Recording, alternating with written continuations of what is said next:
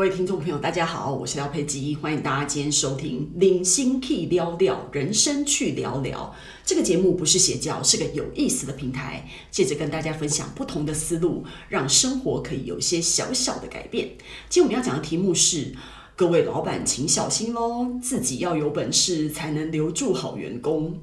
其实呢，我一直觉得哦，不够努力的老板啊是没有办法留住厉害的员工的，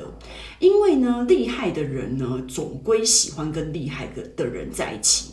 因为我觉得呢，这种这种说法就是很像，其实老板跟员工的关系也也是有一点，就是因为反正他就是上下的关系嘛，也是会有一点牵扯到就是那个主管跟属下之间的关系，其实是一样的。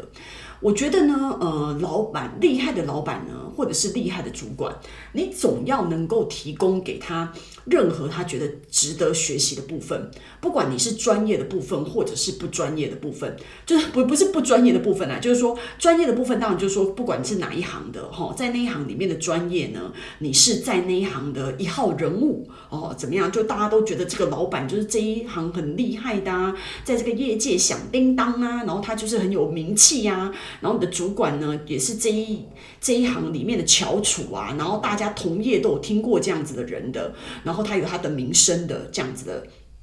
情况的这种呃所谓的第一把交椅啊，那这种呃可以跟这样子的老板或可以跟这样的主管一起工作的人，其实实在是一个非常非常幸福的事情。那我刚刚说的不专业，不是指真的不专业啦，我的意思说，除了专业以外的呃其他非专业的部分，那非专专业的部分，有些老板呢或者是主管呢，他本是。如果因为有有些员工或者是有些属下，他的能力是很强的哦，呃，而且很多时候是比有时候比老板强，或者是比他主管强的哦，然后他就会觉得说，哎呀，专业上面你就是比不过我啊，或什么的，然后或者是你看现在的那个呃时代啊，迭代很快嘛，所以呢，很多那些专业的东西就一直不断的翻新，然后有时候如果老板跟主管没有好好的去跟上这个时代的话呢，很多时候他有可能有点小小的脱节或怎么样情况之下的话呢，所以很会。造成呃，有些时候他的呃员工或者是他的属下呢的专业能力就是比老板跟他的主管强的。那但是呢，我非专业的部分呢，可能有时候姜是老的辣，大家这样讲，对不对？所以你在这个业界呢，载浮载沉很久了，你会有你相关的经验，然后或者是说呢，你有些待人处事的经验，然后 EQ 方面啊，处理什么事情跨部门啊，哦，然后或者是跨企业的合作啊，然后这些跨界的合作种种的哦，反。正不管是专业还是那个嗯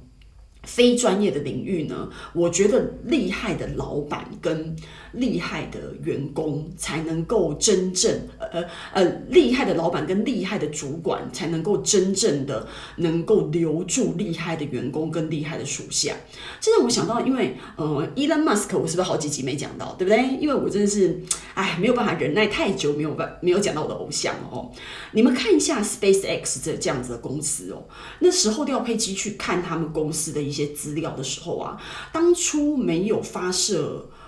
不是没有发射啦，就是发射火箭上外太空这件事情没有成功失败的时候啊，你知道你要做进 SpaceX 这样子的公司，你要多么多么的是一个精英才有办法进去这家公司的。然后呢，你发射火箭上外太空的时候呢，那个地方没水没电，在孤岛里面，然后可能一个月才能回一次家，你根本没有办法好好的睡觉，因为你也没办法回家睡觉，也没办法回家洗澡，也没有餐厅可以吃饭，你就是自己在孤岛上面自己煮，这边自自给自足，然后。直升机空投一些呃食物给你什么的，他们就是你知道，就是你连一般的哦那种生理的需求哦都没有办法被好好的满足。你不是笨蛋呢，你是这个行业的精英哎，多么厉害的人才能去？他为什么要吃那种苦啊？而且你要想想看，Elon Musk 不是一个好相处的人呢，他是一个非常机车的老板，你知道吗？然后他要求很高，然后呢，对于员工也没有什么体谅。那你知道，一个要冲刺事业老板，连他对他自己都这么的严格、这么的无情的情况之下，对你也是对跟他自己差不多，还不是说对自己很好，对你不好，所以员工看在眼里也不敢说什么。很多时候员工还心疼他，觉得说他真的是很可怜什么的。所以当你看到你的老板是这么的一号人物，当你看到你的老板是用用命豁出去去做，然后当你看到你的老板是这么的聪明，然后你看他这个样子的时候，你就会。呃，有有所企图心跟对这个行业有所想望的人，他就会愿意在这个孤岛里面受苦，然后去接受一次又一次的失败，然后为了要让这个火箭可以发射成功，然后没日没夜这样子的工作。我觉得这种付出哦。我不知道哎，如果哪一天他股票上市的时候，我一定会买的。我就是非常非常迷恋于这样子的有理想的哈，就是那种情怀，你知道吗？有时候有时候买股票也是一种感性，你知道吗？你就是认同这样子的老板，认同这样子的企业文化，然后你认同这么优秀的人可以。带领我们改变世界，你就因为你不是在那边打嘴炮而已，你就是真正的拿出你的真金白银来支持他，然后才能够就就是真正的觉得你是一个认同他的一个情况。好，那我要讲的是什么呢？就是说，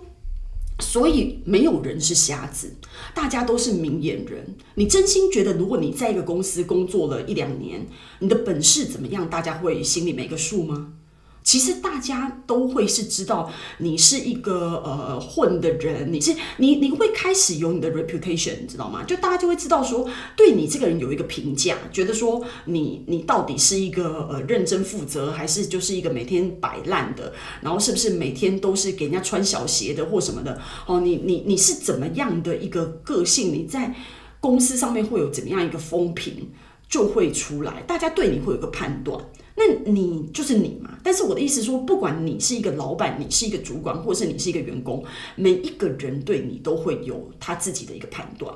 那我要讲什么呢？所以我觉得厉害又努力的老板。他就能够，他的这个磁场就能够吸引到跟他一样优秀向上的人。如果这个老板就是一个很保守，有没有？然后得过且过啦，富二代啦，吼，然后他你就会觉得说这个老板没有很努力啊，这个老板是一个暴发户啊，这个老板是一个土包子，或者是怎么样的话，那。员工感受到这个老板的氛围，他对他不是一种认同，他对他可能因为有有时候你你你痛恨你的老板，是因为嗯、你你觉得他要求很多，然后你觉得他很机车什么的，这是一回事哦，跟你打从心里面瞧不起他、不认同他是不一样的。我觉得我觉得人心是很。你知道藏也藏不住的，因为有时候如果就是说你你你讨厌你的老板，如果是因为他你觉得他精神虐待你，或者是他是一个很很难相处的人，或者是他要求什么，这是一回事。可是当你对他是不认同又瞧不起的时候，这个我觉得是最严重的，因为没有人愿意为。为一个笨蛋，然后为一个他自己也不在乎结果的人工作。那如果连你自己本身都不在乎结果的话，那我我在在在乎什么？我在替你忙什么？这是你的公司，不是我的公司，是不是？所以员工就会这样想。所以我会觉得说，如果你是一个苟且的老板，你就会得到苟且的员工。那苟且老板他不愿意创新，他不愿意再投资，他觉得日子这样就好，他就会得到跟他一样，觉得得过且过。我要我要不要升迁也没关系。然后这个公司反正我就在等退休。然后我每天打卡五点半下班，我我如果待到五点呃三十一分，我就吃亏了。然后我就赶快关灯，我就赶快走人，我就怎么样？你就会，你知道吗？这种苟且的老板跟苟且的员工，他就会形成一个苟且的，嗯，我不知道一个氛围吧。好，然后呢，这样子的一个 group 呢，当有一个比较有企图心、一个能力比较好的人加入这样子的公司的时候呢，他一定会在数个月内感受到这个公司不太一样，然后要去离开。那在此，我跟大家讲一件事情哦，你们一定不要可惜自己待这几个月。如果这家公司真的是你刚刚感受的那样子的话，请你马上离开，请你马上离开。我跟你讲，你浪费几个月，跟你浪费一年两年，不是说哦，因为我这样履历表不好看呐，我觉得我应该再熬个两年。我告诉你，时间是你的，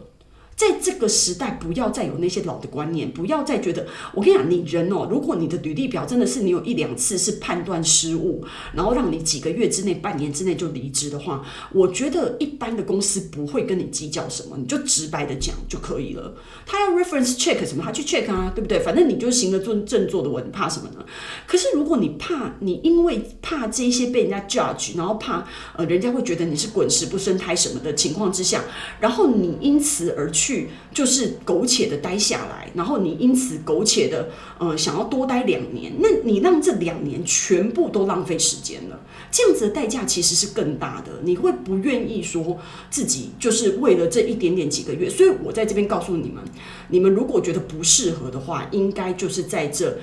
一几个月之内就决定离职，请不要再继续待在这个环境里面。然后，所以我我我我在这边就是跟大家讲说呢，我觉得。你这个，嗯，大家的这个老板呐、啊，一定要去想好，你是一个，我我觉得，我觉得公司的那个那个氛围，公司的程度，其实我常常会觉得，我觉得，嗯，老板的程度就是公司的程度。常常大家会觉得这是一个怎么样的公司，他就应该要有这个老板的，就像台积电一样一样一样，他之前就是会有那种。嗯，张忠谋整个人的氛围，然后大家就觉得说，你的老板的高度在哪里？你的这间公司的高度就在那里。那所以你就会觉得说，哇，那这样子你就会吸引更厉害的人来来，嗯，跟你在一起工作，然后这个氛围就会越来越好。那如果这个这个老板就是脑满肥肠，每天只知道要搞一些。搞七年三，然后不务正业的话，那他就会得到一些。你知道，其实我的老板自己都不是那么努力的话，那我觉得我也不用太努力。这样子的员工搞在一起，所以我觉得这是非常正常的。所以到最后呢，一定要跟各位老板讲一下哦，你们一定要小心哦，自己要有本事才能留住好的员工。所以今天我们的分享呢就到此结束，希望呃大家喜欢今天的内容，然后呢可以订阅跟留言，我们下次见。